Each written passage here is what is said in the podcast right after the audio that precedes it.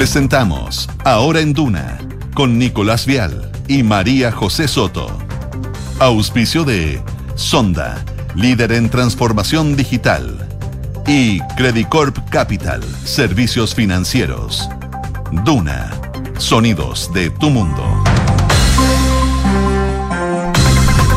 ¿Cómo están? Muy buenas tardes, es mediodía y comenzamos ahora en Duna por Radio Duna, Duna.cl y todas nuestras plataformas, actualizando lo último, lo que ha sido las informaciones de esta mañana y las que están haciendo noticia y van a generar más noticias aún. ¿Cómo estás, José? Bien, ¿y tú? Bien. Fundación es el concepto Fundación. nuevamente. ¿Qué- Fundación qué- en general, digamos, porque tsunami tremendo. alguien escuchaba es como una ola, es un buen concepto ese. Esto va como de a poco, de a poco. Eh, estamos hablando, por supuesto, de lo que ha sido este caso, convenios, como han titulado algunos, caso Democracia Viva, eh, investigación en el Ministerio Público. Ayer también, eh, por oficio, se inicia en eh, la Fiscalía Regional del Maule una investigación a Urbanismo Social, otra fundación. Eh, lo confirma también el ministro de Vivienda, Montes, que el día de hoy dice, bueno, vamos a ir al lugar y sacar y, y tomar información y una investi- investigación preliminar. Pero lo último, porque esto es de minuto a minuto, fue la definición de la Contraloría General de la República, no para una, no para dos, sino para todas las fundaciones. Paralizado completamente todas las tomas de razón de todos los contratos entre el Estado y todas las fundaciones del país. Corta. Fue el llamado que hizo hace minutos el Contralor General de la República. Unos, un- unos eh, horas antes se lo hizo a todos los contralores regionales para advertir que se paraliza todo, porque van a eh, revisarlo todo y por lo tanto eh, lo que quiere la Contraloría es tomarse un tiempo y analizar en profundidad esta situación. Es un, coletazo feroz, la verdad, para, pa- sobre todo para fundaciones que están haciendo bien la pega y que son emblemáticas o, algunas que están trabajando muchísimo, eh, con mucho compromiso, sobre todo para, para quienes más lo necesitan. Pero claro, hay varios que plantean que ya en medio de este manto de duda de todo, de lo que aparezca, eh, es necesario un poco eh, poner la, la pelota, siempre se me olvida ese dicho, pero parar la pelota Poner la, poner la pelota al piso. poner la pelota al piso, analizar las cosas en profundidad y reordenar también este sistema de, de entrega de, de- de- de este tipo de, de montos. Convenios, trato directo. Claro que en, la gran mayoría de los casos ha, ha habido modificaciones durante el último tiempo. Eh, es bien engorroso porque también estamos hablando de el sistema público de eh, relaciona- de relacionamiento entre el Estado y sus reparticiones públicas y organizaciones de la sociedad civil. Claro. Hay que verlo desde ese punto de vista, porque esto engloba bastante, pero claro, ahora eh, lo que son las fundaciones eh, se pone en duda el sistema, porque no se puede. Vamos a estar comentando también, eh, estu- estuvieron durante la mañana con Andrea Repeto, presidenta de la Fundación para la Superación de la Pobreza, que también ha salido al ruedo con algunas, eh, no sé si acusaciones, pero es que ahora están todos como en, en- en la duda de, ¿podrá haber algo más? De hecho, hablan de la relación que tiene con el Estado. An- Andrea Repeto lo vamos a estar comentando y escuchando también lo que decía en Hablemos en Off. Dice, nosotros llevamos hace mucho tiempo trabajando con el Estado y no tenemos ninguna relación previa, digamos, con el gobierno que pueda generar este, este problema también político desde lo que fue el primer concepto. Aquí los conceptos son importantes para hacer una cronología. Desde descriterios o desaciertos políticos a eventuales delitos. Claro. Hay una gran diferencia y también ha sido un tema bien complejo para el Frente Amplio, para la Revolución Democrática, evidentemente, y para el gobierno. Claro, eh, es un tema que ha paralizado por completo la agenda, la verdad, sobre todo la agenda de gobierno. El presidente Gabriel Boric está ahora en una actividad donde él eh, habló del tema de nuevo, habló de la necesidad Lo de retomar, claro. de, de recobrar las Lo confianzas. está mencionando en, todos los puntos, en todas las, actividades, las- las sí. declaraciones o puntos de prensa. eh, hay una alus- alusión, ya sea más directa o indirecta, a este, a este tema. Exactamente. Eh, y el llamado que hizo el mismo presidente Boric también a eh, todo su gabinete, a su gabinete completo, a todos los ministros, a revisar todos los contratos eh, que hay con todas las fundaciones que de alguna forma prestan ayuda al Estado a través de cada ministerio. Es parte entonces de lo que se suma como coletazo a este escándalo feroz. Ya les decía eh, un poco también, Nico, que hay una información para, hay información que ya se va sumando respecto de una investigación del Ceremi del Maule, donde también hay cuestionamientos, así que nada, les vamos a estar contando contando sobre eso. Y hay más, más noticias, hay harto relacionado con esto, la verdad, eh, pero hay más noticias. Por ejemplo, hay cifras de desempleo Así que es. sube al 8,5% en el trimestre marzo-mayo. La tendencia Eh, que se mantiene exacto. por siete trimestres. Claro. ¿Y qué más? Hay, bueno, anuncios del canciller que anuncia la visita del presidente mexicano eh, a Chile, Andrés entre otros temas también que les vamos a ir analizando. En materia internacional, eh, actualizamos lo que ha sido la tensa situación que se vive en Francia tras la muerte de un joven eh, al haber sido eh, alcanzado por una bala por parte de la policía. Hay disturbio, había un despliegue que se ha intensificado en las últimas horas y eh, se retoma la mm, votación por parte del Tribunal Electoral de Brasil con respecto a la figura del expresidente Jair Bolsonaro, las críticas, la puesta en duda que puso él cuando era presidente al sistema electoral y que podrían significar eventualmente inhabilitarlo de cargos públicos.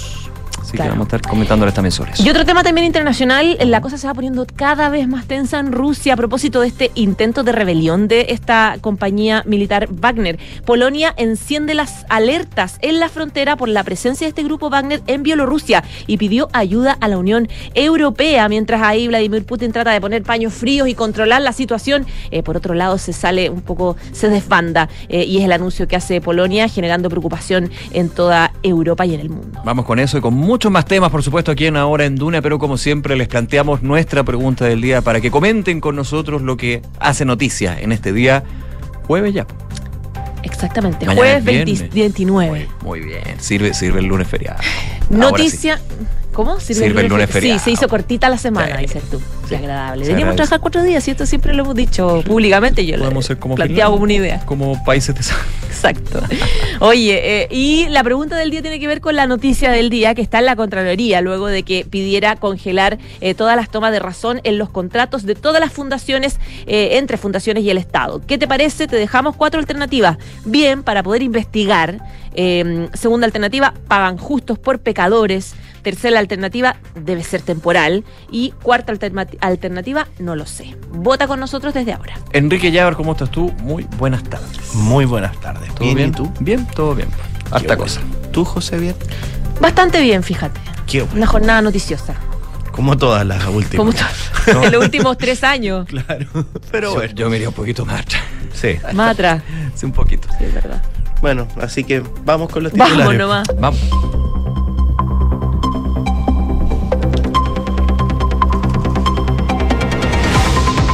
Contralor Jorge Bermúdez ordenó paralizar la toma de razón de todos los convenios y contratos que signifiquen traspaso de dinero del Estado a fundaciones. De esta forma, todas las divisiones regionales del país deberán acatar la medida inmediatamente, la que tiene por objeto realizar una auditoría de esos contratos y verificar además cuál es la situación de todas las firmas que se ejecutaron entre fundaciones y el Ministerio de Vivienda y Urbanismo y otras carteras. La ministra del Interior, Carolina Toá, aseguró que como gobierno van a enfrentar la crisis por los millonarios traspasos del Ministerio de Vivienda a la Fundación Democracia Viva en un escándalo que tiene en el ojo del huracán a Revolución Democrática. La jefa de gabinete de gobierno señaló que el escándalo pone en duda la confiabilidad del Estado, pero no permitirá que nos desvíe del rumbo que tiene el Ejecutivo. El ministro de Vivienda y Urbanismo, Carlos Montes, anunció el envío de un grupo del más alto nivel del ministerio para poder realizar una investigación preliminar de la situación en la región del Maule que involucra al Ceremi de la región, Rodrigo Hernández, y la Fundación Urbanismo Social. En esa línea, el ministro señaló que simplemente hay una vinculación entre una institución muy reconocida en todo el país con un organismo público y si aparecieran cuestiones inapropiadas, nosotros tendríamos otro criterio. El Consejo para la Transparencia ordenó instruir las investigaciones sumarias en el Servicio de Vivienda y Urbanismo y la Secretaría Regional Ministerial de Vivienda del Ñuble.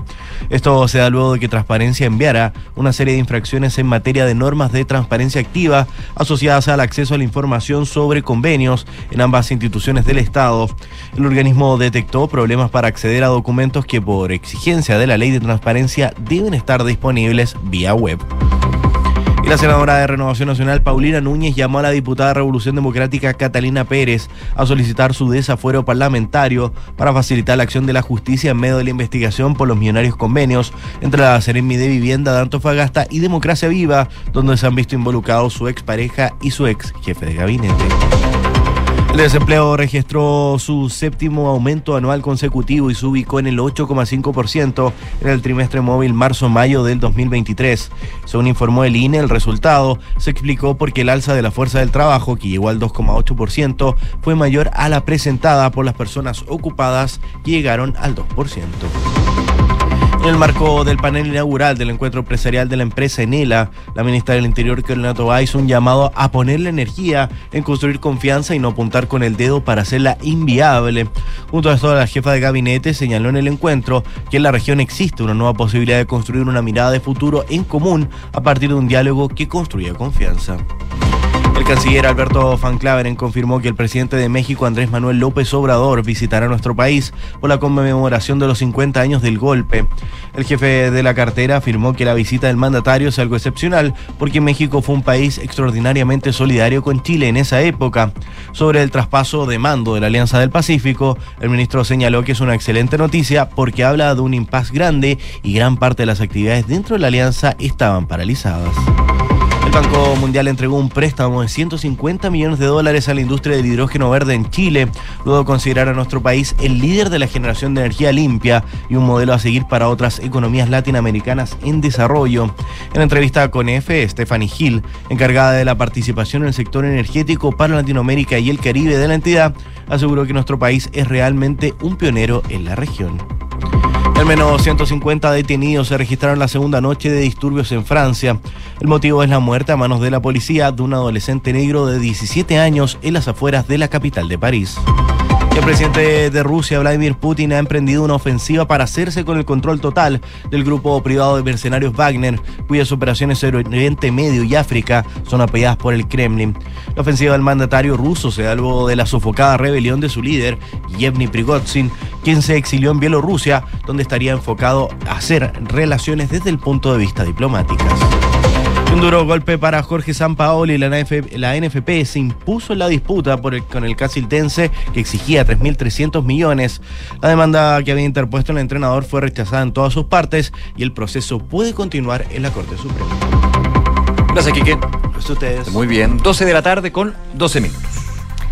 Y empezamos con la noticia del día que sorprendió hace minutos, la verdad, eh, una declaración que hace a los medios de comunicación el Contralor General de la República, Jorge Bermúdez, que eh, anuncia que se ordenó paralizar la toma de razón de todos los contratos y convenios que signifiquen traspasos de dinero del Estado a fundaciones de todo el país en la Contraloría a nivel nacional. De esa forma, la Contraloría instruyó a las divisiones regionales entonces a acatar la medida. La decisión fue informada primero por correo electrónico por el jefe de la dirección jurídica eh, Camilo Mirosevich y después por el propio contralor eh, eh, Jorge Bermúdez. La instrucción obviamente se da en un contexto muy difícil que es el destape de este, de este escándalo de la Fundación Democracia Viva, situación que mantiene al Ministerio Público investigando supuestos delitos de fraude al fisco, de tráfico de influencias entre esta fundación y la Ceremi de la Vivienda de Antofagasta por convenios que tienen un total de 426 millones de pesos entre el Servio de Antofagasta, eh, que estaba en esa época eh, liderado por Carlos Contreras, que es ex jefe de gabinete de la diputada Catalina Pérez, de RD, eh, y presidida y fundada por la expareja, ahora el ex pololo de la diputada Catalina Pérez, Daniel Andrade. Ahí parte esta hebra que termina con cuestionamientos en varias otras fundaciones. Y a pocos días que se abre la investigación, el, eh, la, la, fiscalía eh, pone el radar en otra ONG, eh, ONG que es más o menos de la misma línea, que es urbanismo social. Y según los antecedentes que se están eh, analizando, entre octubre y diciembre del 2022, la Ceremi de la Vivienda Antofagasta hizo ocho donaciones a esta organización, Urbanismo Social, por un total de 577 millones. Y de a poco van saliendo más cuestionamientos mm. a otras fundaciones y por lo tanto, claro, lo que hace la Contraloría es paralizarlo todo, decir, claro vamos a analizarlo todo de nuevo en el fondo. Paralizar la toma de razón, ahí lo vamos a estar profundizando, ¿eh? pero uno entendería, yo por lo menos, de nuevos convenios, porque cuando se toma razón la Contraloría, no de los, no de los convenios vigentes, una, una toma- Aunque está todo puesto en duda ya a esta altura. formalmente la- lo que significa toma de razón es el control obligatorio jurídico que hace normalmente la Contraloría para eh, eh, aprobar actos ad- administrativos. Claro, revisa todo y dice, bueno, esto pasa, esto no pasa, eh, en materias que sean consideradas como importantes para la Constitución, para las, re- las Claro. leyes, etcétera. Esa es la toma de razón. Normalmente la, la toma de razón dura entre dos semanas a dos meses. Se, se aplica lo mismo para los proyectos de ley. Cuando Exacto. salen del Congreso, cuando son promulgados, razón de la Contraloría y luego se publican. Exacto, y muchas veces estos procesos,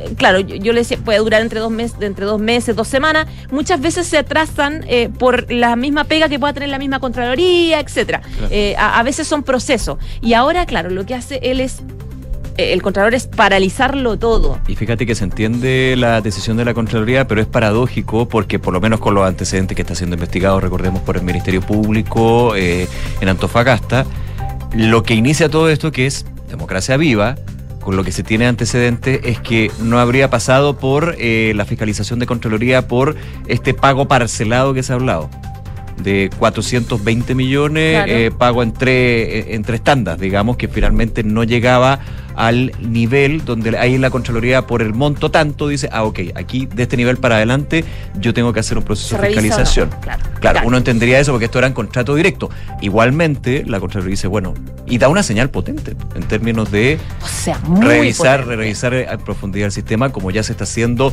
desde el Ejecutivo, porque recordemos que el presidente Boric mandató a todas las carteras a revisar los convenios que actualmente tienen con fundaciones u otro tipo de orga- organizaciones de la sociedad civil.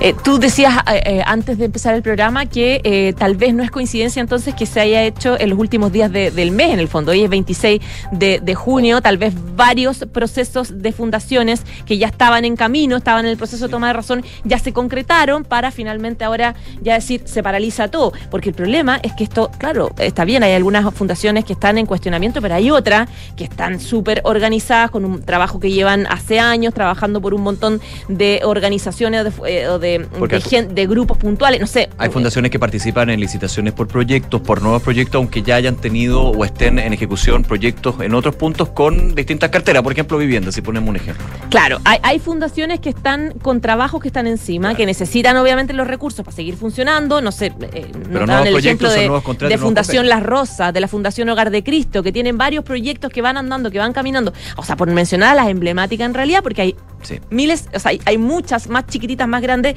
pero que, que, eh, o por ejemplo, hay muchas fundaciones ligadas a Sename, Sí. por ejemplo. Ahora, esto no debería ir en contra, por ejemplo, de otro punto de las fundaciones que son los aportes que hace el Estado a las fundaciones, a las donaciones en este caso. Yo entiendo que no. No debería ser. No debería ser, No. claro, porque... Debería eh, ser como otro. Ahora, yo, es un lamentablemente- entramos en Honduras en el fondo. un Eso, tema bien ese es el punto. A mí me da la idea que no. Yo lo digo, a mí me da la idea porque esto es, es bien intrincado en términos del sistema por- de per se, porque aquí estamos hablando de donaciones contra eh, lo que son contratos donde el Estado finalmente desembolsa plata, paga para que se haga un proyecto. Claro. Y esto es lo que sucedió, por ejemplo, con Democracia Viva, que la ejecución de los proyectos para eh, rehabilitación y fortalecimiento de campamento, no fortalecimiento, pero sí eh, habitabilidad de campamento, eh, cuando uno ve las notas de prensa en Antofagasta, están a media. Están a media, exacto.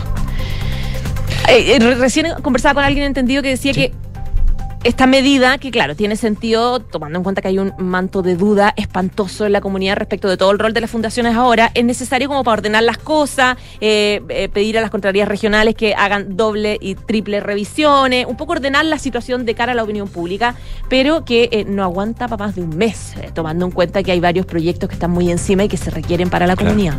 Fíjate que durante esta mañana, bueno, el ministro de Vivienda, Carlos Montes, estuvo ayer en Antofagasta, se reunió con distintas autoridades, entre ellos el, el fiscal eh, regional subrogante de Antofagasta, vuelve a Santiago. Durante la tarde-noche eh, se reúne con 18 fundaciones que tienen convenios actualmente con el Ministerio de Vivienda y en ese minuto se le notifica y se le informa de lo que fue la definición de la Fiscalía Regional del Maule de hacer una investigación por oficio a el Cerimi de Vivienda por este tema de la Fundación Urbanismo Social. Hay que ver si efectivamente está dentro de la misma, pero ya que se abra por oficio una investigación es porque la Fiscalía considera que hay algo. Claro. Hay algo y evidentemente siempre partiendo de la presunción de inocencia, que creo que es muy relevante también repetirlo, repetirlo, porque es parte clave de, de nuestro sistema judicial. Bueno, durante esta mañana eh, estuvo en la moneda el ministro Montes, se reunió con el presidente Boric para dar cuenta de la visita que hizo a Antofagasta. Ahí también fue a los campamentos, a los lugares donde se Claro. iban a hacer los proyectos, o sea, una, una in situ, digamos, una revisión in situ. Eh, el secretario de Estado se refirió a la investigación de oficio abierta por la Fiscalía en torno a la Seremía de Vivienda del Maule. Esto es por ocho traspasos de dinero hechos a fines de 2022 por un total de 577 millones de pesos a esta fundación, Urbanismo Social. Eh, se asemeja a lo ocurrido en Antofagasta, la diferencia es que en el Maule no hubo asignación directa de recursos. Hay una diferencia, sino que un proceso de licitación para la contratación de servicios, pero el problema acá es que el Ceremi de vivienda de Antofa, de, perdón, del Maule, Rodrigo Hernández, Revolución Democrática, se abstuvo de participar, pues anteriormente había cumplido funciones de abogado en esta misma fundación. Ojo, se abstiene en el proceso de licitación de dar su opinión como Ceremi, pero igualmente, claro, se prende la alerta, pero puede haber porque él era gerente, de hecho, de esa fundación. Ese es el punto. La diferencia con los Antofagasta y Democracia Viva es que no hubo trato directo. Y eso por la obligatoriedad de otras contrataciones también. Claro. Ahora, esto vuelve siempre al tema de cuando la persona está fundación podría estar en un estamento distinto, pero cuando del mundo privado, cuando del mundo privado llega al mundo público o viceversa. Oh. Cuando se tiene que abstener la relación, porque finalmente, claro, una persona que está en una empresa de construcción y que termina siendo Ceremi de construcción, tiene toda la lógica. Pero claro, cuando, cuando entre medio aparecen aportes a la empresa donde él asum- asumía como jefe, más complejo. Si se abstiene no hay ningún problema, pero ¿hasta qué límite llega esto? Sí, sí. Es bien intrincado, por eso insisto que hay que, hay que ir revisando esto. El ministro Montes dijo que el eh, Ceremi se habilitó para participar, o sea, inhabilitó para participar. Si nosotros viéramos que los procesos de decisión hubieran y se dieran antecedentes, sería distinto. Hasta el momento simplemente hay una vinculación entre una institución muy reconocida en todo el país como Urbanismo Social con un organismo público. Si aparecieran cuestiones inapropiadas, nosotros tendríamos otro criterio. Lo que yo les puedo decir es que, al igual que en el norte, decía el ministro de Vivienda, Mañana parte un equipo del Ministerio del más alto nivel a hacer una investigación preliminar, a reunir toda la información necesaria para ver si hay algo que tenga alguna implicancia y a conversar con las distintas autoridades. ¿Sabes quién habló también del tema? ¿Quién? El fiscal nacional Ángel Valencia. Así es. Hay, entre medio de que hay mucha expectativa de que se pida un, fi- eh, un fiscal eh, los especial. Los parlamentarios republicanos le estaban pidiendo a él que asumiera la causa de democracia. la causa. Él personalmente. Claro. Bueno, él habló del tema hoy día, eh, dijo que el caso eh, se va a investigar profundamente, caiga quien caiga, dijo Ángel Valencia. Aseguró que hasta ahora no ha habido ningún eh, tipo de presión por parte de alguna autoridad para hacer algún tipo de frenazo. Recordemos que al fiscal anterior se, se le hizo muchas críticas a Jorge Abbott eh, por, eh, de alguna, claro, hay- sus detractores dicen que de alguna forma frenó algunas investigaciones respecto de la, la de, respecto de irregularidades en- con el financiamiento de la política. Claro, siempre hubo ese manto O sea, el de tema al rol de él, con salidas alternativas, etcétera. Por lo tanto, acá el fiscal nacional un poco se pone el parche de trería y dice acá no ha habido ningún tipo de presión de alguna autoridad para frenar la investigación y aquí caiga quien caiga. Dice, no he sentido ninguna presión, es parte de nuestro trabajo y es parte de lo que me permite la autonomía constitucional, que podamos tomar decisiones jurídicas, técnicas eh, y políticas con presidencia sin que resulte eh, relevante la contingencia, dijo Valencia en una conversación con concierto. Eh, la investigación en todo caso le la, la lleva el- la Fiscalía Regional de Antofagasta con Cristian Aguilar eh, por presuntos delitos de corrupción, por conflictos de interés en el caso de convenios celebrados entre eh, la Fundación Democracia Viva, eh, recordemos ligada a RD y el Serviu de la región. Y se suma entonces lo que mencionabas tú, esta indagatoria eh, por la Fiscalía del Maure que involucra eh, millonarios traspasos a la ONG eh, Urbanismo Social. Y claro, aquí hay un compromiso ya del fiscal Ángel Valencia, de decir, caiga quien caiga. Sí, eh, y en esa tónica 12 con 23, en Hablemos en Off, conversaron con la economista Andrea Repeto, eh, presidenta de la Fundación para la Superación de la Pobreza. Súper conocida, con mucho trabajo durante muchísimo tiempo. Y esto eh, eh, se le preguntaba con respecto a la vinculación que una concejala por la comuna de Antofagasta tendría con la fundación y que eh, de alguna manera también se prendía la alerta, las alarmas con respecto a esta fundación en particular. Escuchemos lo que dijo Andrea Repeto aquí en Hablemos en Off en Duna. Mm, pero no es cierto que, que, haya una relación con el gobierno de turno en ese sentido. Eh, esta es una fundación que tiene sus estatutos propios, que ha cuidado de ser transversal, de no tener nexos políticos. Eh, nosotros no le preguntamos, nosotros trabajamos con los últimos siete gobiernos independiente de su color político, estamos en los 100 municipios más vulnerables del país, independiente del color político del alcalde. A nadie le preguntamos si está eh, inscrito en un partido político, porque no es nuestro trabajo. La entrevista completa, Andrea Repeto, también hablando sobre el tema general de lo que está sucediendo con las fundaciones y su relación con el Estado, la pueden escuchar en duna.cl. 12 del día, 24 minutos. Tenemos en línea a eh, Alberto Prech, que es exdirector de Chile Transparente. ¿Cómo estás, Alberto? Buenas tardes. No lo tenemos, parece, en línea. Bueno, vamos a ver si lo podemos. Parece que se nos cortó, ¿no? No, vamos a ver si nos podemos conectar de nuevo con él. Claro, eh, es una voz importante. Para darnos luces también de. Claro, de, ¿qué implica esta, este, esta. La decisión de Contraloría. La decisión de Contraloría, justamente. Ahí está. Alberto. Alberto. Ahora sí. Hola, ¿cómo están? Bien, Alberto. Muchas gracias por conectarte con nosotros. No, gracias a ustedes. ¿Qué postura tienes respecto a esta decisión que toma la Contraloría de eh, paralizar la toma de, razón ya de todos los contratos a nivel nacional eh, entre el Estado y las fundaciones? Bueno, al parecer es una decisión bastante acertada, por cuanto es, evidente que el Contralor General de la República eh, tiene que tomar una decisión en cuanto a cuál va a ser la curiosidad, quizás si cambiar los criterios, poder seccionar de mejor forma el cómo se estaba realizando el proceso de toma de, de razón de estos, de estos decretos que asignaban fondos. Evidentemente, esto genera un riesgo importante acá. Ciudad eh, Democracia Viva le está haciendo un daño pero monstruoso al sector de la sociedad civil, que evidentemente hoy día, por ejemplo, ha retrasado algunos pagos importantes que tengan, por ejemplo, que ver con el cuidado de menores, cuidado de adultos mayores, a fundaciones que han sido eh, aporte al Estado durante mucho tiempo y que hacen su trabajo de manera seria. Pero es muy importante que el ente contralor tome los recaudos para que efectivamente pueda eh, ver la magnitud que podría tener eh, y ramificaciones que podría tener este escándalo que parte en la región de Antofagasta, pero que claramente tiene ramificaciones en todo Chile. Alberto, esta definición o, medida que toma eh, la Contraloría, que no, le, que, no le, pone fecha, digamos, de, término, obviamente ahí lo va a ir indicando en su minuto, ¿puede extenderse a convenios vigentes con fundaciones? Mira, lo que señala o lo que hemos lo que ha, lo que ha señalado la Contraloría que tiene que ver con aquellos convenios ¿ah? eh, que han ingresado para la toma de razón. La toma de razón es un procedimiento que realiza la Contraloría básicamente para verificar si se cumplen los criterios de legalidad de un determinado acto. ¿ah? O sea, si está, por ejemplo, bien asignada la glosa presupuestaria, si se cumple con los requisitos. Entendiendo un trabajo, una labor que todavía no, no, no, parte, que está justamente en desarrollo de adjudicación por parte de la Fundación.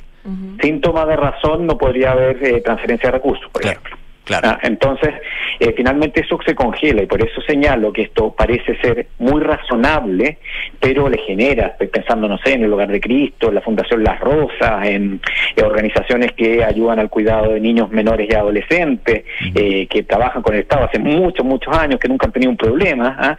eh, les va a generar un problema si es que efectivamente estaban en ese momento. claro, porque pueden haber muchos contratos, me imagino que también tienen que tienen un periodo de renovación, los contratos tienen sus su plazos en ese sentido y pueden tener una, no, no sé si una prórroga, pero una renovación o una ampliación muchas veces.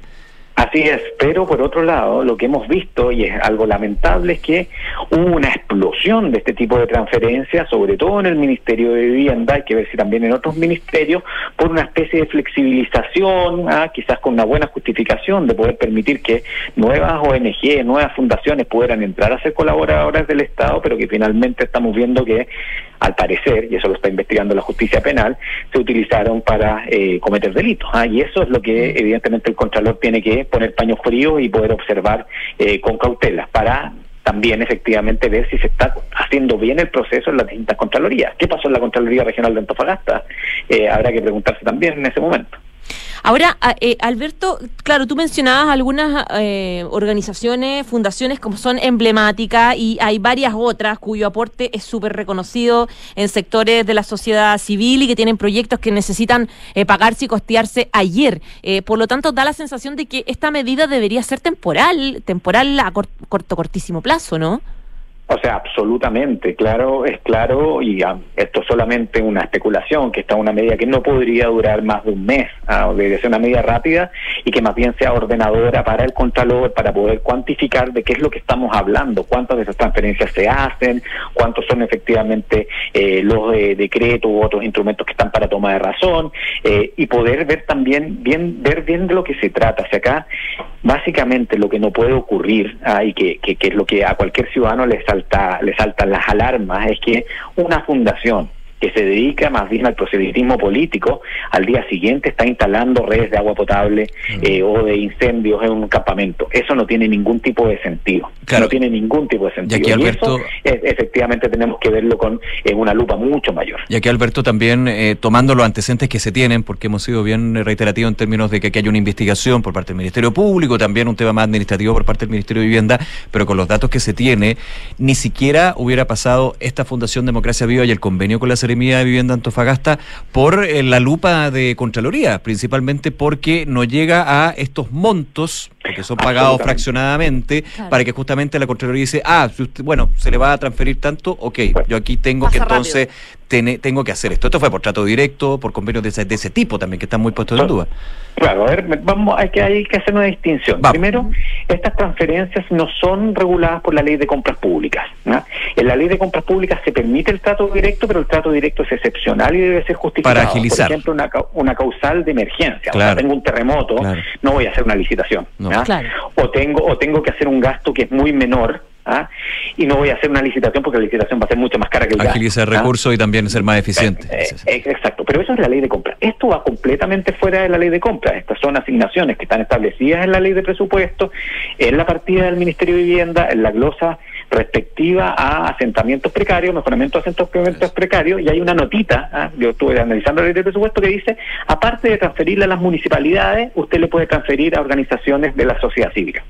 Y eso es lo que abre la puerta para que esto ocurra. ¿ah?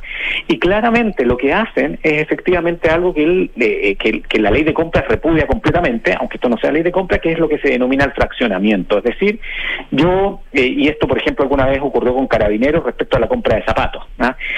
tengo que comprar zapatos y entonces hago una compra por los números 39, una por los números 40, una por los números 41 a la misma. Por talla, no por zapato. Exactamente, no por zapato. Y la Contraloría, recuerdo ese, ese dictamen, dice, bueno, no, no, pues usted está comprando zapatos ¿ah? y ocupa la talla para poder fraccionar. Y acá claramente ocurrió esto y otras cosas, por ejemplo, la subejecución presupuestaria. O sea, claramente acá tienes un Ceremi que hacía muy mal su pega desde el punto de vista de la administración de los recursos, que empieza a asignar recursos en los últimos meses del año de manera fraccionada para gastarse la plata. ¿Y por qué se tiene que gastar la plata? Porque tenía una subejecución presupuestaria bestial. Si no perdía esa, esos fondos, digamos, por el año siguiente.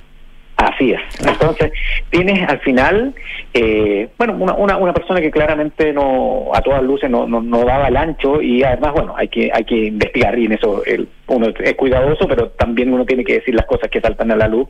El Ministerio Público tiene que ver si eso además eh, constituye una conducta delictual. Estamos conversando con Alberto Prech, exdirector de Chile Transparente. Eh, Alberto, eh, en realidad de Pero Grullo uno se empieza a preguntar como lo obvio respecto de qué debería cambiar, qué deberíamos aprender de este escándalo del que probablemente vamos a estar varios meses hablando. Y claro, lo que se viene al tiro es regular el tema de, de, la, de estas eh, contrataciones directas, de trato directo, la discrecionalidad, la exigencia, por ejemplo, de especialidad, que, que es bien sorprendente, o, de profesionalización de, del área en el que se quiere trabajar, que sorprende bastante en el caso de, de, democracia viva. ¿Qué cosas puntualmente deberían cambiar, deberían eh, convertirse o en proyectos de ley o en definiciones administrativas del gobierno y cómo se podría hacer? Aquí lo tenemos que ver en, dos fases. Hacia el mundo de la sociedad civil, la transparencia tiene que ser absolutamente obligatoria y tenemos que subir los estándares. La verdad que hoy día para fomentar la participación ciudadana, cosa que parece muy correcto. En el año 2010 se crea una ley que es la Ley de Participación Ciudadana, 2009, perdón, eh, y esta ley permite que haya una explosión de organizaciones de la sociedad civil, más de 300.000 ¿ah? eh, tenemos hoy día a nivel país, y por lo cual es muy fácil crearlas, pero es muy difícil el poder fiscalizarlas. Entonces, eso evidentemente tiene que cambiar. No puede ser que descansemos solamente en que las organizaciones trabajen en rendiciones que tienen que hacer al Estado, que efectivamente no se cumplan determinados requisitos, que las páginas web no sirvan para nada, que no estén sujetas a la ley de transparencia cuando se les entregan recursos públicos. Y hay organizaciones, la comunidad de organizaciones solidarias y otras, que vienen promoviendo esto desde el año 2011. la, la sociedad civil que hace bien la pega es la más interesada que esto funcione bien. ¿Ah? porque, porque además, cuando uno está en la sociedad civil, uno depende de los donantes, entonces tú tienes que dar confianza a los donantes. Entonces, eso es lo primero. Y el Estado no ha querido hacerlo. ¿Por qué? Porque evidentemente crean estas estas figuras eh, más bien con, uso político. Y lo segundo es que evidentemente la concursabilidad ¿ah? para no irme a la licitación, pero la concursabilidad tiene que ser la regla absolutamente general.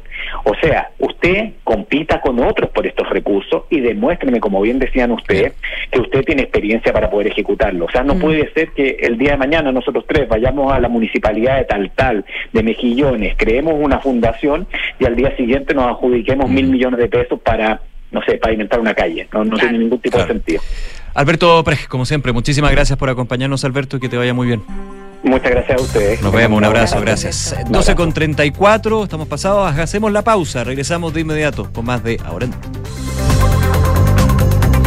Un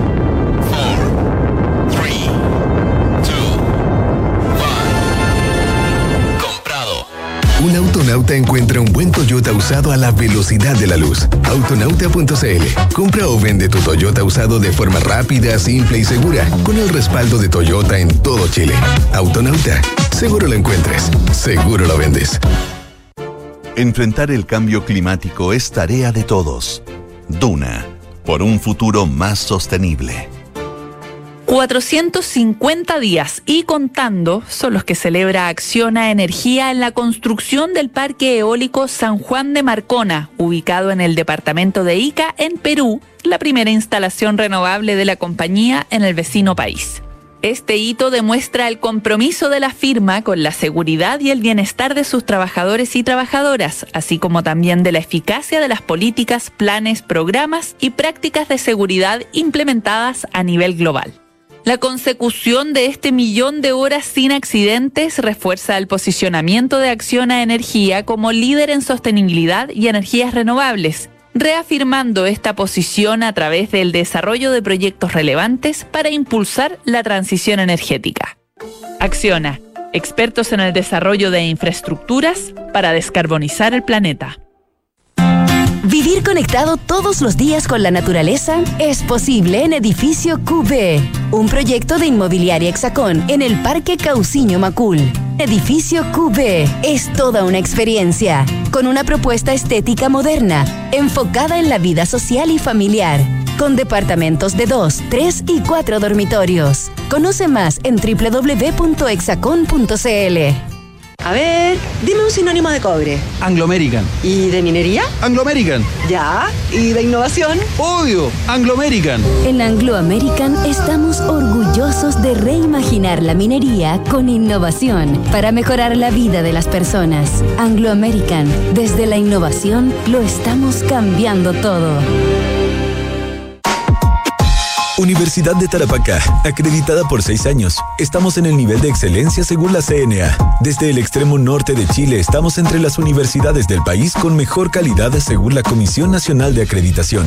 Universidad de Tarapacá, construyendo un futuro de calidad. Somos GTD y sabemos que cada empresa, sin importar su tamaño, tiene múltiples necesidades. Por eso, diseñamos soluciones que se adapten a sus desafíos y, por sobre todo, que nos permitan poner nuestra tecnología al servicio de cada una de sus metas. En GTD, creemos en las empresas y las acompañamos día a día, porque en el camino hacia el éxito vamos juntos. GTD. Hacemos que la tecnología simplifique tu vida y disfruta del otoño en la red de parques urbanos de Parque Met. Te esperamos en nuestros 21 parques de martes a domingo y festivos de 6 a 19 horas. Con tu cámara captura las mejores postales de esta temporada que podrás compartir en tus redes sociales. Etiquétanos y síguenos en arroba parquemetmimbu.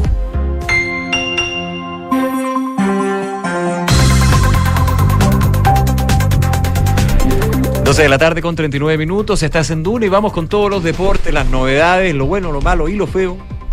O no tan feo. Con Francesca Ravizza, ¿cómo estás? Bien, ¿y tú? Bien. Poca cosa fea. Ah, muy bien. Poca cosa fea, pero cosa ya. A mí ya hay cosas que me parecen tragicómicas. Ya. Y una de esas es el prisionero, ¿Quién es el prisionero? el rehén de la Roja, ¿San Paoli? San Paoli. ¿Cómo? ¿Ahora rehén de nuevo? No, lo que pasa es que el Ah. rehén va perdiendo su batalla con la NFP. ¿Se Ah. acuerdan que cuando San Paoli dejó la selección chilena? pensé que me iba a hablar del Flamengo ya. No, ¿se acuerdan cuando dejó la selección chilena? ¿Y dejó demanda o no? Dejó demanda, pidió una indemnización para él y Becachese y Jorge Decio, que eran sus ayudantes, una suma de 3.300 millones de pesos por daño moral y perjuicio. ¿Por qué? Porque cuando él eh, dejaron sus cargos, eh, dijo que fueron, es verdad que fueron objetos de duras acusaciones, entre ellas que eh, una posible evasión de impuestos. Ah, eso no me acordaba. En ese, en ese entonces, a través de, una, de la constitución de algunas sociedades en paraísos fiscales para cobrar sus ingresos. Ya. Bueno, ellos hicieron esta demanda eh, y eh, hoy día el primer juzgado civil de Santiago rechazó todos los argumentos.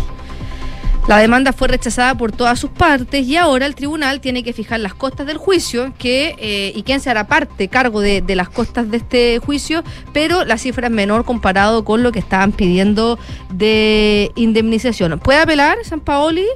Eh, sí, puede apelar porque esto se encontraba en segunda, segunda instancia de acuerdo a lo que a lo que dicen y puede ir a la Corte Suprema. Ahora la defensa tiene 10 días desde que se entregue el fallo para poder apelar y eh, se estima que esta parte del proceso, si es que deciden apelar y eh, deciden finalmente ir a la Corte Suprema, puede durar entre uno y dos años. Yo lo dejaría hasta ahí, digamos, pero. Pero sabemos cómo es San Paoli. Aparte que San Paoli en su justo derecho debe creer que él se merece esa plata. O sea, ahí tiene la- los espacios justamente que entrega la justicia chilena para Claro, eso. una cosa es que uno esté de acuerdo, no esté de acuerdo con las formas, pero para algo está la justicia y en primer ya en- Yo me pregunto, yo, yo me pregunto si no hubiera, si no se hubiera dado esto del rehén. Me siento como un rehén. ¿Cómo hubiera sido la historia? Porque también hay algo entre lo, lo privado de eh, la relación laboral entre la NFP y el técnico, en este caso San Paoli, y cómo de alguna manera esto se volvió una polémica. o, o cómo la opinión pública estaría viendo esta demanda de San Paoli. Aquí Eh, siempre hay con- que, yo sé que creo que es, eh, esto, esto es medio repetitivo, pero es lógico. ¿no? Hay que hacer la diferencia entre lo que deja San Paoli en su paso por la selección chilena de fútbol, evidente, pero cómo terminó. Muy mal. Muy mal, pero, pero pésimo. Bueno, vamos a ver qué pasa. La NFP mientras tanto respira porque plata no tiene y una demanda por 3.300 millones de pesos es muchísima plata Y tiene otra. y tiene otra además, así que... Anó- Anótate en la lista con otras cosas, digamos, otros ahí eh, dejado por el amigo Jadwe, ja- tiene muchas, muchas por el cosas. testigo protegido.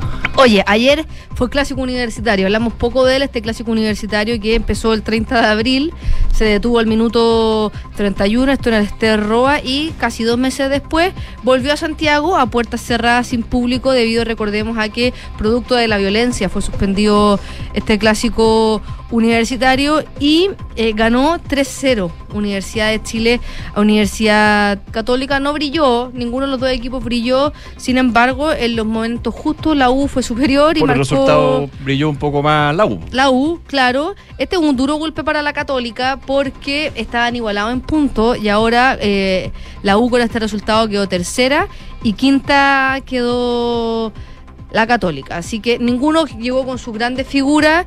Eh, y eh, ese es el resultado de un clásico universitario que podría haber sido una fiesta, pero pasó sin pena ni gloria debido a la violencia ya que se jugó a puertas cerradas. Buenas noticias para el tenis, porque Sí, muy buenas, Tomás Barrio.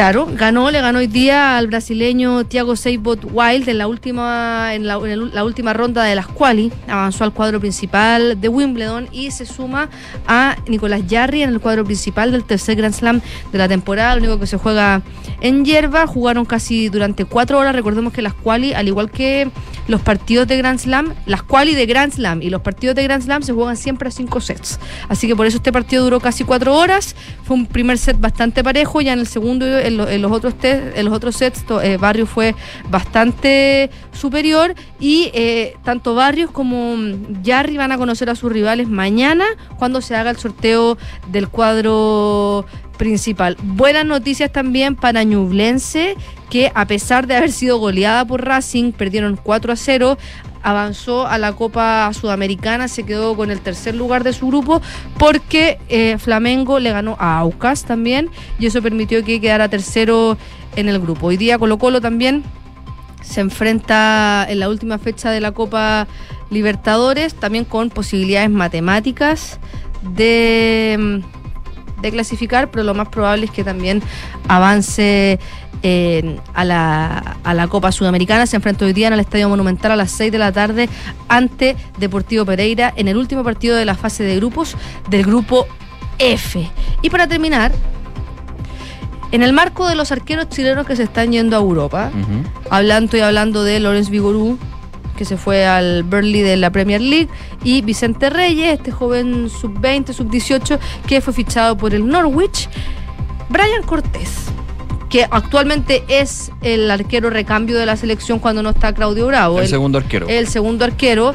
eh, Ahí la, la, la disputa con Gabriel Arias, pero últimamente Cortés ha estado en la, la segunda línea. digamos. Claro, está- corre con ventaja en la segunda línea entre él y Aria, un arquero que ha estado descartado por Gustavo Quinteros en Colo Colo, pasó a la suplencia, algunos dicen que era temas de indisciplina, otros dicen que es una cosa de gusto de, El técnico. del técnico. Lo cierto es que justo en este momento donde Brian Cortés no está siendo considerado por Colo Colo, hay un equipo de la Ligue 1, la primera división francesa, que estaría pensando en él, una liga que tiene un par de chilenos ahí. eh, tiene a Gabriel Suazo, que juega en el Toulouse, y hasta, hasta mañana tiene a Alexis Sánchez, quien tiene que renovar con el Marsella. Ah, ¿Verdad que es 29? Sí, mañana se le acaba contrato Fin de mes. Alexis Sánchez, claro, se le acaba el, el- el contrato y está ahí, ya está hecha la oferta para que para que renueve, pero Alexis Sánchez ha estado ahí eh, un poco indeciso y Te sacó, te sacó hasta el bigote. se sacó hasta el bigote, pero yo creo que se va a quedar en el Marsella. Ah, yo pensé que se iba a quedar con un bigote. ¿Que se va a quedar en Marsella, tú dices? Yo creo, yo creo que entre entre Francia y Turquía No, yo creo que Francia mil veces. Lo Ya hemos conversado varias veces. Claro. Le queda todavía ruedo para... y la liga francesa está, está teniendo varias figuras importantes. Y recordemos que la llegada al Olympique para Sánchez fue un, puedo ser un poquito exagerado, pero un renacimiento de Sánchez. Sí. Porque venía de una temporadas muy variables. Sí, en el Inter no En era titular, Inter. estaba Lukaku y estaba Lautaro Martínez. Llega al Olympique y es estrella, goles y, y- y todo. El Alexis que necesitamos en la selección. Sí, pero desde el punto de vista del personal, eh, nuevamente lo, lo hace val- ser valorizado. Claro. Y, claro. estar, y estar jugando, que él siempre dice, cuando hablaba de esto de eh, el, el- el león enjaulado, Mm, Claro. ya, pues, ya Así. le sacaste la jaula, entonces podría decir... Y rindió. Y rindió, o sea, ha tenido una muy buena experiencia. Sí. Bueno, y en ese sentido, el. Perdóname, me fui con Sí, Alexis, pero... Está, está bien. pero- El Strasbourg de, de Francia estaría pensando en Brian Cortés. Eh, es un equipo que la temporada pasada terminó en el puesto número 15 de la, de la tabla de posiciones. Sin embargo, a mi parecer, eh, es una buena alternativa para Brian Cortés que no está sumando minutos en Colo Colo. Y eh, me parece bueno que eh, compitan con jugadores que juegan Champions, que son seleccionados nacionales en otros países. Eh, interesante que, que los futbolistas chilenos que son de la selección empiecen a irse a jugar afuera y sobre todo ligas que está haciendo la Ligue 1 está siendo cada vez más competitiva. Eso sí tiene contrato hasta diciembre del próximo año y de acuerdo a lo que publica Red Gold tiene una cláusula de salida de 1.250.000 que yo creo que dice 1.250.000 dólares. Puede ser.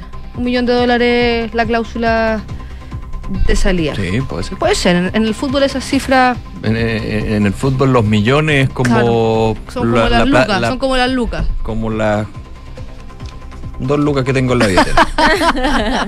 Oye, y para terminar, eh, eh, el PSG, que eh, no tiene oficialmente la salida de su técnico Galtier, ya está todo prácticamente hecho para que llegue Luis Enrique al PSG, de acuerdo a, a lo que publica Le Parisien.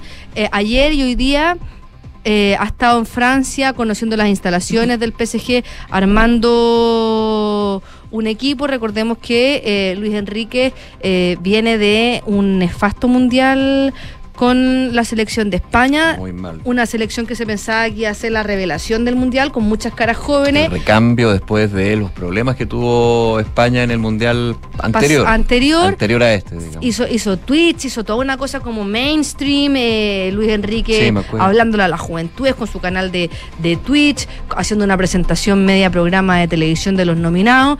Y eh, finalmente, eh, a, pesar de que había buena materia prima en la selección de España y, y tenía eh, pesó la inexperiencia, y finalmente eso se pagó caro, se pagó con la salida de Luis Enrique, que ahora podría...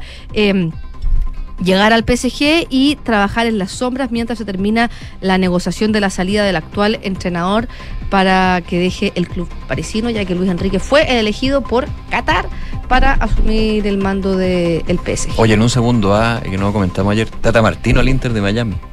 Sí, yo, eh, sí, yo lo había comentado. No, no, no en este programa, lo, lo había comentado Ah, con, el polo, disculpa. No, Sí.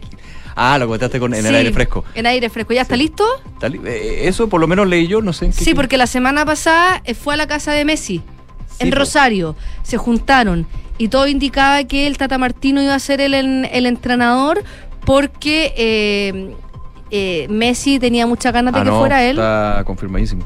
Hiper confirmadísimo. Inter de Miami confirmó a Gerardo Tata Martino como su nuevo DT hace. Fue, fue ayer, por eso le había leído, Ah, entonces me, me Se quedé. nos con- pasó. No, bueno, pero tantas cosas que están pasando en el mundo fútbol y el Pero mundo claro, del deporte. Messi, Messi es el. Se, se dice que Messi fue quien eh, eh, trabajó su llegada, porque también dicen que fue Messi quien. eh, Le, le digo con quién quiere jugar. no, claro, se lo pidió cuando llegó al Barcelona, fue Messi, en la También, selección sí, también. sí. Entonces. Qué bueno, y en todo caso el Tata Martino méritos tiene en la MLS, jugó, fue técnico del Atlanta United entre el 2018 y 2019 y se quedó al premio al entrenador del año. Ah, entonces Así tiene- que tiene Y conoce, conoce el ruedo de- del torneo. y conoce a Messi. ¿Qué más? Gracias, Fran. Chao. que te vaya muy bien, nos vemos. 12 de la tarde con 50 minutos. Y volvemos a temas nacionales. Esto pasó eh, en la Araucanía, un nuevo episodio de violencia, un ataque incendiario en la Araucanía que dejó a un hombre herido de bala y tres galpones quemados. Eh, un hombre herido fue, eh, fue herido de bala luego de que encapuchados perpetraran un atentado incendiario en la comuna de Victoria, en la región de la Araucanía. Según información policial, la situación se produjo a eso de las 9 de la mañana cuando al menos 10 delincuentes armados y vestidos eh, con ropa de camuflaje ingresaron al fondo La Guacha, donde los sujetos perpetraron un ataque incendiario. El saldo de lo anterior fue la quema de tres galpones, maquinaria agrícola y un vehículo. Además, los individuos sustrajeron una camioneta, pero eso no fue todo. El hombre de 66 años fue herido por un impacto balístico, por lo que tuvo que ser trasladado hasta el hospital de Victoria. El teniente coronel César Leiva de la prefectura de Mayeco detalló que los individuos intimidaron al grupo familiar de cinco personas. Leiva también señaló que se encontró una pancarta alusiva al conflicto mapuche. En cualquier caso, esto ocurre en el marco de la visita de la ministra de Interior, Carolina Toá, en esta jornada a la región de la Araucanía. 12 de la tarde con 51 minutos. Y en otras noticias del ámbito nacional, eh, recordemos que, eh, y, y para complementar un poco lo que estábamos hablando en el primer bloque ah, sobre esta decisión de Contraloría de suspender las tomas de razón de convenios con eh, la toma de razón de contratos del Estado con fundaciones, en algún minuto teníamos la, la duda de un tema en particular. ¿Hasta cuándo podría extender- extenderse esto? Claro. Pero primero, te invito a que escuchemos lo que dijo en su minuto el Contralor. Ya. No lo habíamos eh, No escuchado. habíamos tam- consignado. Estábamos con tanta cosa y teníamos que hablar con Alberto Prej, que fue muy bueno y muy eh, esclarecedor también de esta decisión y lo que está pasando en este sistema. Escuchemos lo que dijo Jorge Bermúdez durante la mañana cuando se anuncia esta decisión de eh, suspender las tomas de razón de contratos del Estado con fundaciones. Eh, el Estado todos los años transmite miles de millones de pesos, transfiere, perdón, no transmite, transfiere miles de millones de pesos a corporaciones y fundaciones privadas.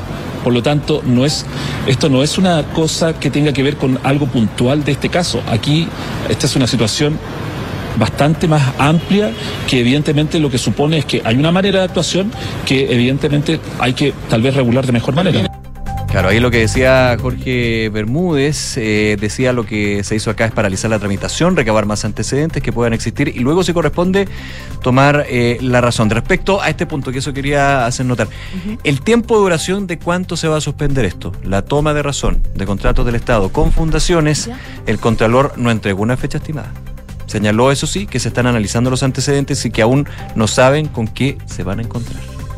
Mira. Aún no saben con qué Dejó se la van. duda. Claro, pero Precht ahí decía, es tan duro cortar en el fondo los fondos a todas las fundaciones del país, que claro, él, él estimaba y decía, esto no da para más de, de un mes, a propósito que tampoco se puede eh, paralizar el trabajo que hacen las fundaciones, eh, que, que muchas tienen roles fundamentales a un montón de, de personas de la sociedad civil, de grupos que son los más vulnerables, por lo tanto, claro, es Obvio. difícil. Y aquí también hay otro tema, ah, que es la capacidad de fiscalización que puede tener Contraloría. Porque de hecho en otro punto Jorge Bermúdez decía que ellos no pueden controlar todas las transferencias sencillamente porque no tienen la capacidad para hacerlo. Esto se lo hemos escuchado varias veces al mismo Jorge Bermúdez en otros casos, en otros temas, digamos, en términos de que la Contraloría no es un ejército de una una ciudad chica, digamos, de fiscalizador, o sea, también hay, ha habido también una petición por parte del mismo Contralor de fortalecer a la. Contraloría, claro, en términos de recursos humanos, públicos, hay- eh, lo que pasa generalmente las instituciones que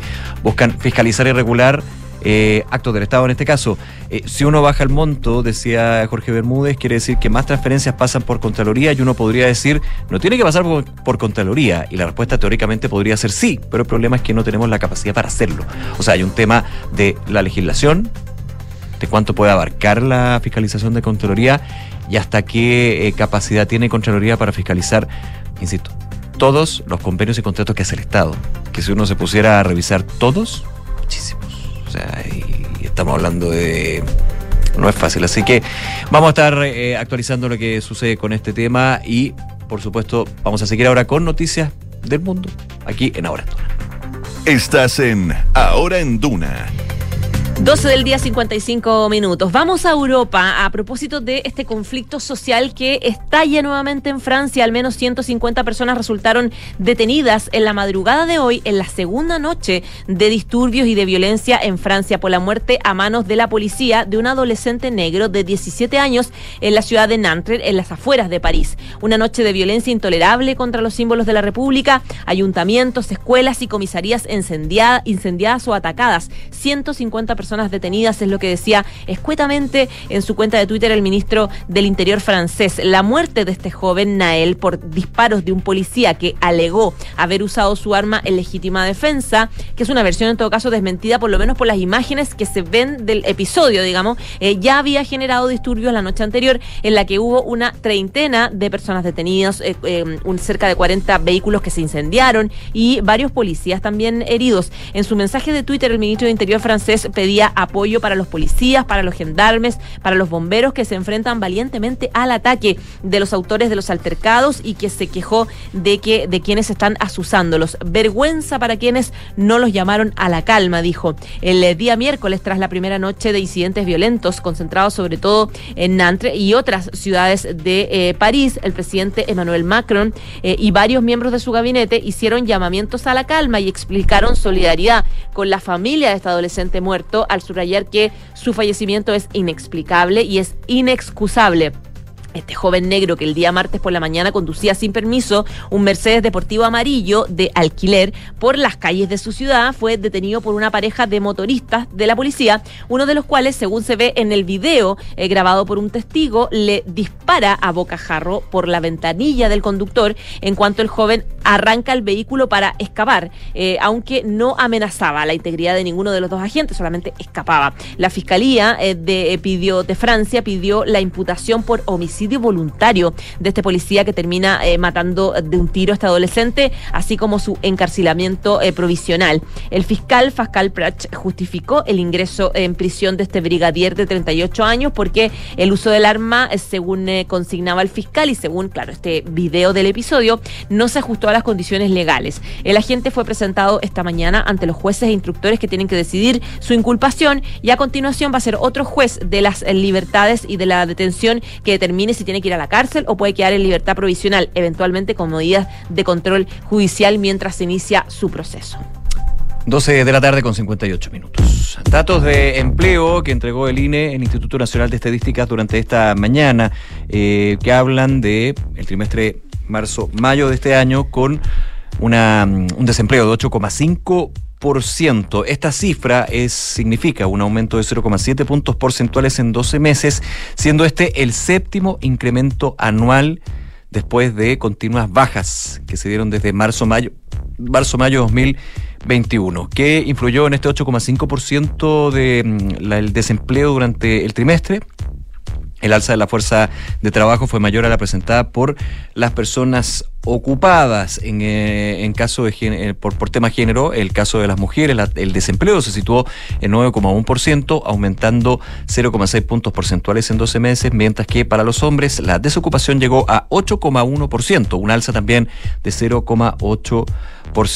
El, eh, los sectores que contribuyeron al aumento de la ocupación fueron actividades de salud, comercio y transporte, ojo ahí con comercio, mientras que los sectores que presentaron los descensos fueron hogares como empleadores, construcción y actividades inmobiliarias. Eh, respecto a la tasa de ocupación informal, muy importante que hay que ir midiendo ese dato con respecto a la situación del mercado laboral. Esta se ubicó en 27,4%, aumenta 0,1 puntos porcentuales en 12 meses, más bien se ha mantenido estable dentro de lo alto que es la tasa, digamos, eh, la informalidad, la ocupación informal en Chile y en la región metropolitana, el desempleo en el trimestre, recordemos marzo-mayo 2022, alcanzó, perdón, de 2023 alcanzó un 9,2%. Esto significa un aumento de 0,9 puntos porcentuales con respecto al eh, a este mes que estábamos comentando, este, esta situación.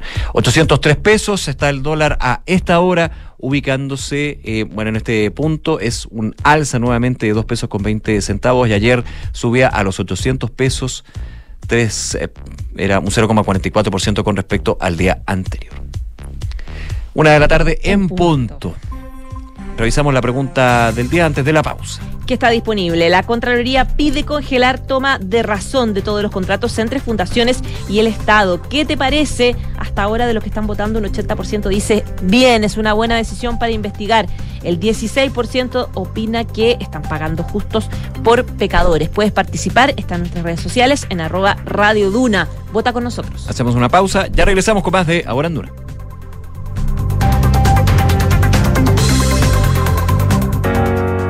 En Sonda, desarrollamos tecnologías que transforman tu negocio y tu vida, impulsando la innovación y el desarrollo de soluciones que acompañen la transformación digital de las organizaciones. Cuenta tú también con el respaldo, agilidad y eficiencia del líder en transformación digital. Descubre más en sonda.com. Sonda, tecnologías que transforman tu negocio y tu vida. Sonda, make it easy. En Credicorp Capital nos centramos en ser aliados estratégicos de nuestros clientes para cumplir sus objetivos con nuestro portafolio de inversiones de carácter global. Siente la confianza invaluable de contar con asesores financieros que le agreguen valor a tus decisiones. Conoce más sobre nosotros en credicorpcapital.com. Están los que siguen y los que siguen. Están los que inspiran. Y se dejan inspirar. Están los que quieren las últimas tendencias. Y los que son tendencia, pero solo tienen cinco minutos para cuidarse al día. Están los que quieren tecnología. Y los que se enamoran de un buen diseño. Y está quien tiene todo eso. Para todos. Para todos los días. Everyday better. Everyday siguen. Siguen. Construir un futuro mejor es una responsabilidad que compartimos todos. Mientras más países adoptan medidas para reducir las emisiones de carbono, la demanda de productos y servicios esenciales para el crecimiento económico sigue en aumento. No es fácil, pero son recursos como el cobre producido por BHP en Chile los que ayudan a hacerlo posible. El futuro está aquí. Descubre cómo en bhp.com slash mundo mejor. Conocemos las razones de siempre para preferir la telemedicina de la alemana como evitar desplazarse, lo práctico de atenderte desde casa. Pero nuestros pacientes tienen algo más que decir. La sentí igual a una consulta presencial. La doctora muy amable, me dio mucha confianza. Lo que más valoro es la empatía del médico. En ese momento estaba muy angustiada y en verdad sentí que no estaba sola. Prueba y comprueba tú también que la telemedicina funciona. Reserva tu hora en clínicaalemana.cl. Clínica Alemana. Si es tu salud, es la alemana. Con Talana, la más completa plataforma digital de recursos humanos, ahorras tiempo y costos. Gestiona la información laboral de tus colaboradores, firma digitalmente, calcula remuneraciones y encuentra al talento ideal para tu empresa, directo desde la app más descargada y mejor valorada para la gestión de personas. Únete a las miles de empresas que ya han digitalizado su área de recursos humanos con Talana. Conoce más en talana.com. ¡Felicidades! Puedes escoger el premio. No, eh, ese. No, mejor el del lado. Ay, no sé cuál elegir. A veces no importa si le sigues dando vueltas, pero a la hora de invertir es mejor Scotia Fondos, que cuenta con toda la solidez y respaldo internacional que tiene Scotia, donde puedes invertir de manera fácil a través de la app o web y un grupo de coaches expertos te guiará según tu perfil de riesgo y objetivos. Toma la mejor decisión. Invierte en Scotia. Infórmese de las características esenciales de la inversión en estos fondos mutuos establecidas en sus reglamentos internos y scotiabankchile.cl. Infórmese sobre la garantía estatal de los depósitos en su banco o en cmfchile.cl. Marca registrada de Bank of Nova Scotia, utilizada bajo licencia.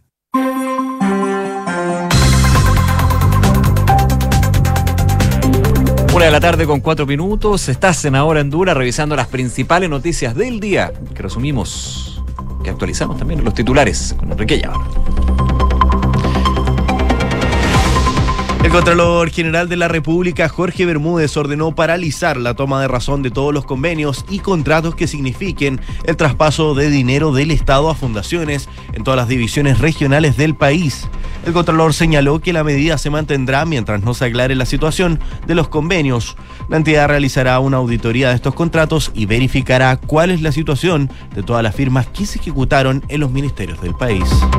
La ministra del Interior, Carolina Toá, expuso ante los empresarios de la Araucanía en Enela 2023 y enfatizó la necesidad de actuar ante y de poder actualizar la ley antiterrorista, pues ha pasado a ser un tema de disputa paralizante. La ministra indicó que el proyecto busca hacerse cargo del problema que tiene la ley actual y que está tipificada de tal manera que es casi imposible demostrar cuándo un delito es terrorista o no. La ministra del Trabajo, Janet Jara, reiteró la necesidad de llegar a acuerdos respecto a la reforma de pensiones, luego de una nueva solicitud de posponer la votación por parte de la oposición. La ministra recalcó la necesidad de sacar adelante el proyecto luego de 10 años de espera y que seguir dilatando esto en realidad es parte de dejar esto morir por casi muerte natural. El desempleo registró su séptimo aumento anual consecutivo y se ubicó en 8,5% en el trimestre móvil marzo-mayo del año 2023. Según informó el INE, el resultado se explica porque el alza de la fuerza del trabajo fue mayor a la presentada por las personas ocupadas. La ministra del Trabajo, Janet Jara, indicó que estas cifras están acotadas dentro de los márgenes esperados. Un hombre fue herido a bala luego de que encapuchados perpetraron un atentado incendiario en la comuna de Victoria, en la región de la Araucanía. De acuerdo con información policial, la situación se produjo a eso de las 9 de la mañana, cuando al menos 10 delincuentes armados y vestidos con ropa de camuflaje ingresaron al fondo La Huacha, donde los sujetos perpetraron un ataque incendiario.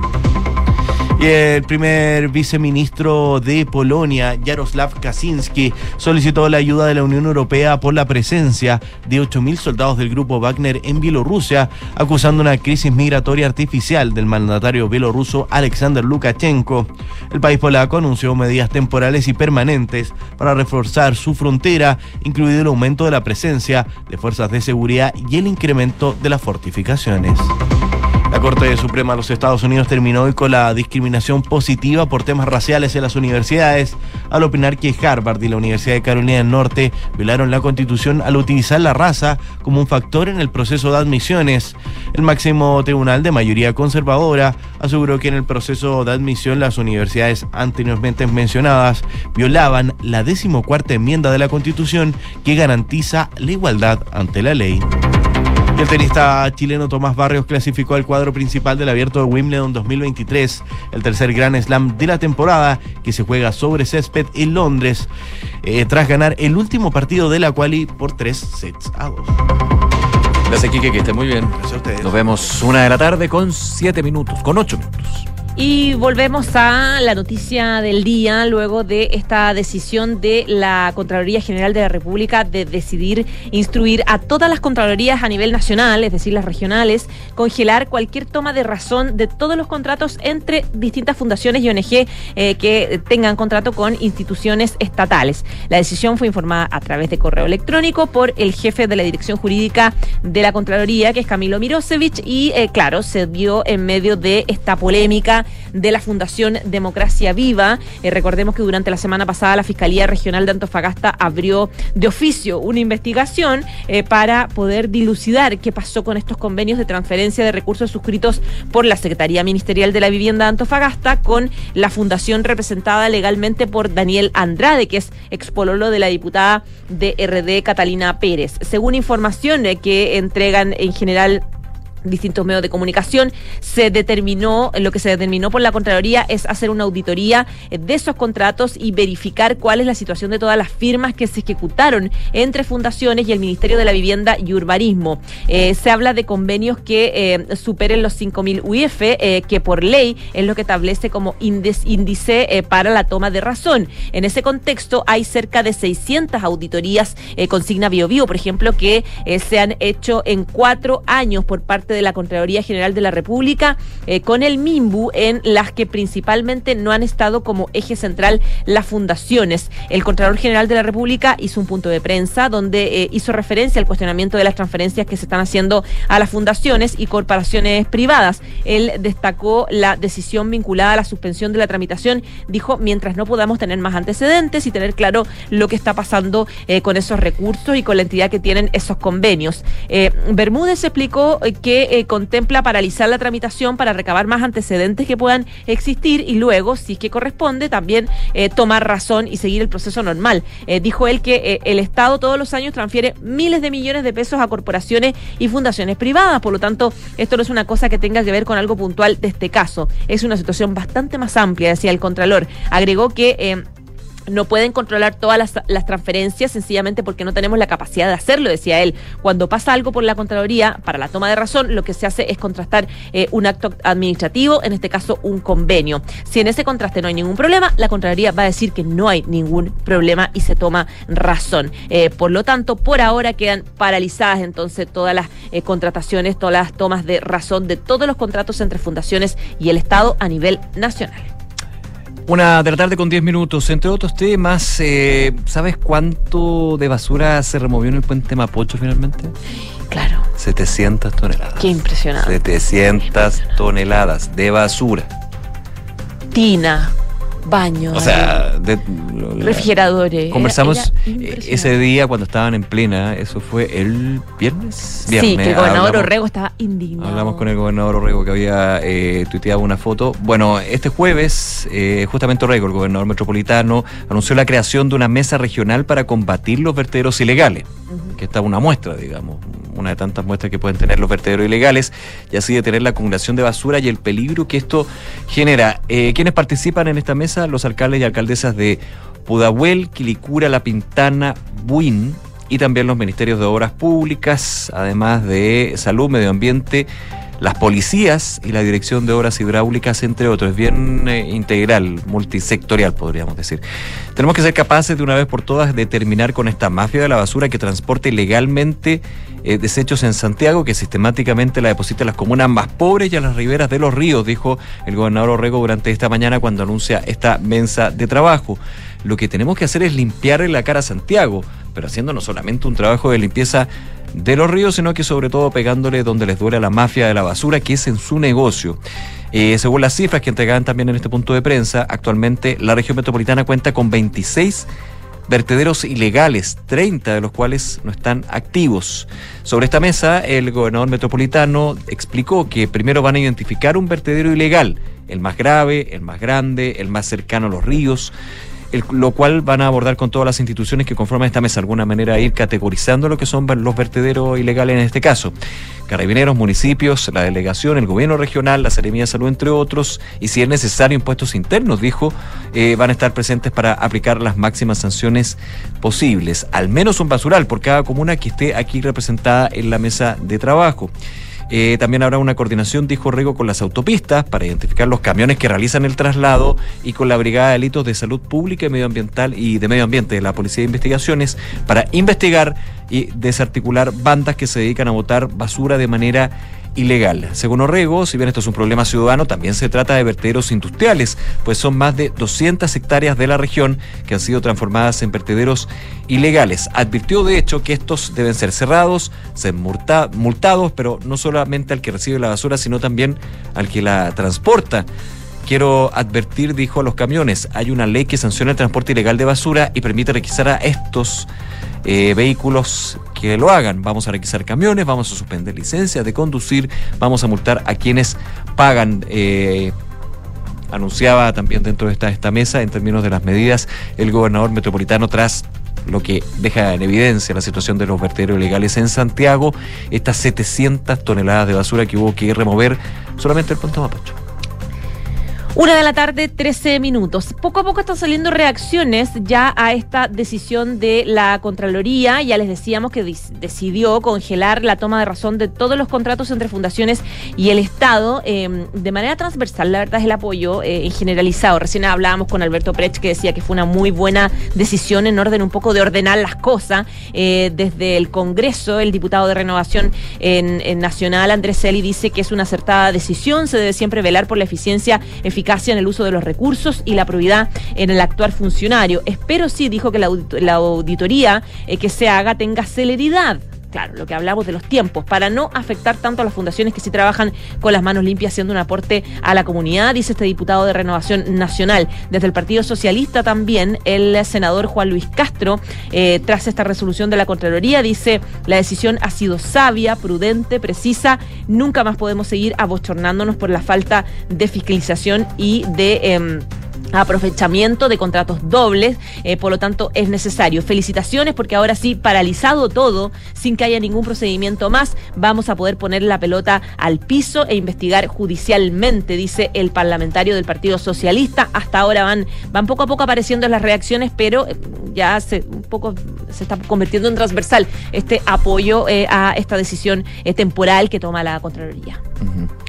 Una de la tarde con 15 minutos. Eh, julio va a ser un mes importante, lo decían desde el gobierno, con respecto a la reforma previsional. Eh, la Comisión del Trabajo de la Cámara actualmente tiene en sus manos el proyecto. Se eh, reactivaría lo que es la discusión y eventual votación en particular de esta reforma al sistema de pensiones. Eh, ya lo comentaba en alguna entrevista el diputado Frank Sauerman, que es integrante de esta comisión, que eh, no tendrían los votos, por lo menos de renovación nacional, si es que no se llegan a acuerdos. Se ve bien distante el acuerdo. Eh, durante esta mañana, en entrevista con Canal 24 Horas, eh, la ministra del Trabajo y Previsión Social, Janet Cara, eh, apuntó a que piense que hay un buen diálogo, especialmente con Renovación Nacional. Esperamos tenerlo también con la UDI, dijo los días siguientes, pero a veces los tiempos no son los más adecuados. Ya apuntaba a que hace ocho meses el presidente envió el proyecto de ley al Congreso, reforma previsional, pero hasta la fecha no se ha recibido una contrapropuesta de la oposición, como muchas veces se ha mencionado en notas de prensa y también desde los mismos parlamentarios. Yo diría, dijo la ministra Jara, que recibimos algo así como una especie de lista de deseos, pero con eso no se logra una reforma previsional. Y apuntaba a la necesidad de sacar adelante este proyecto. eh, señalando y eh, recordando también que esta ha sido la tercera arremetida de un gobierno, recordando Bachelet 2 y Piñera 2 en términos de reformar el sistema previsional en Chile. Eh, el proyecto, hay que sacar adelante el proyecto luego de 10 años de espera. Seguir dilatando esto en realidad es parte de dejar esto morir por causa de muerte natural. Yo creo que no se merecen eso las personas que están en sus casas. Respecto a mm, otro punto, eh, otro factor que la ministra señaló fue la importancia de llegar a un acuerdo antes del plebiscito constitucional del 17 de diciembre, ya que dijo cerca de las elecciones estos tipos eh, de posiciones dentro de la democracia tienden a veces mucho a polarizarse. Claro, en lo que son las elecciones del plebiscito, pero también lo que sería el próximo año, ya con las elecciones municipales también. Es un punto donde al gobierno... eh, no es que tenga una cuenta regresiva, pero en términos políticos y de la experiencia de proyectos o reformas estructurales que se discuten en el fragor de la campaña electoral. No, ya, se, hace imposible. Se- Sabemos- Muy difícil. Cada y- parlamentario es candidato y, y juega para su propio equipo. Y especialmente, claro, cuando tiene que ver con reformas de la índole, la, la importancia, pero también las divergencias en las formas, más que los, los diagnósticos que tiene la reforma previsional. Eh, apuntaba, recordó los problemas que no se pueden solucionar a punta de bonos, como el pago extraordinario del bono invierno. Esto también apuntando a que el bono invierno, eh, el aporte extraordinario que se va a hacer, va justamente a los pensionados. Pero Claro. no puede ser a punta de bonos, digamos, que se trate de solucionar las malas pensiones en Chile. Eh, respecto a esto, espera que se puedan llegar a acuerdos y finalmente votar en julio y avanzar en este proyecto de reforma previsional, lo decía la ministra del ramo, Janet Jara. Una de la tarde, 18 minutos. En los minutos que nos quedan, solo consignar que está la ministra del Interior, Carolina Toá, en la región de la Araucanía, eh, eh, obviamente abocada al tema que se vive allá en la Araucanía, pero también habló de eh, lo que tiene paralizado al gobierno a propósito de este escándalo del caso convenios. Dijo la ministra del Interior en la Araucanía que este caso dispara el corazón a tres cosas que no son fundamentales, que son la prioridad en la vivienda, claro, que, que es a propósito de donde empieza este, esto en Antofagasta, en el Mimbu, la colaboración con la sociedad civil y la probidad del Estado. Y también habló el presidente Gabriel Boric, llamó a recuperar la confianza en el Estado degradada a partir de actuaciones irregulares o derechamente delictuales, dijo el presidente Boric. Cuando se ve deteriorada todos perdemos, independiente de cuál sea el color político de quien lo realice, dijo en medio de este escándalo por la Fundación Democracia Viva. El jefe de Estado invitó a la reflexión eh, tras este desastre también causado por las lluvias. Y nos queda un minuto. Solamente quería actualizar a propósito del anuncio que hizo el ministro de Relaciones Exteriores, el canciller Ah, Van sí. Claveren, que anunció la visita a Chile del presidente de México, Andrés Manuel López Obrador. eh, dio cuenta el canciller de esto, relevando el acuerdo que zanjó la Alianza del Pacífico también tra- de trasladar la presidencia pro tempore del bloque a Chile como un paso eh, transitorio del mandato a Perú, decía el eh, ministro, que habló de ese tema y también todo está metido con este caso de las fundaciones. Alberto Van Claveren descartó eh, que la desvinculación de la directora general de Asuntos Jurídicos de la Cancillería, que figuraba como integrante del Consejo Asesor de Democracia Viva, se asocie a este escándalo por los convenios. Llega a todas partes. Llega a todas partes. De la tarde con 19 minutos, nos vamos, pero revisemos cómo le ha ido a la pregunta del día que les planteamos aquí en Ahora en Tuna. La pregunta del día que, como les decíamos, tiene absoluta relación con lo, con lo que ha pasado con esta decisión de la Contraloría de pedir congelar la toma de razón de todos los contratos entre funcionarios, entre fundaciones y el Estado. ¿Qué te parece? El 81% dijo bien para investigar, el 15% pagan justos por pecadores y el otro 4% dice tiene que ser temporal. La transformación digital de tu empresa nunca estuvo en mejores manos. En Sonda desarrollan tecnologías que transforman tu negocio y tu vida, innovando e integrando soluciones que potencian y agilizan tus operaciones. Descubre más en sonda.com, Sonda Make It Easy. Credit Corp Capital es un holding dedicado a la prestación de servicios financieros con presencia en Colombia, Chile, Perú, Estados Unidos y Panamá. Conoce más en creditcorpcapital.com. Una de la tarde, 20 minutos, ya nos vamos, pero vienen las cartas notables de Bárbara Espejo y como siempre una nueva edición de información privilegiada. Chao, chao.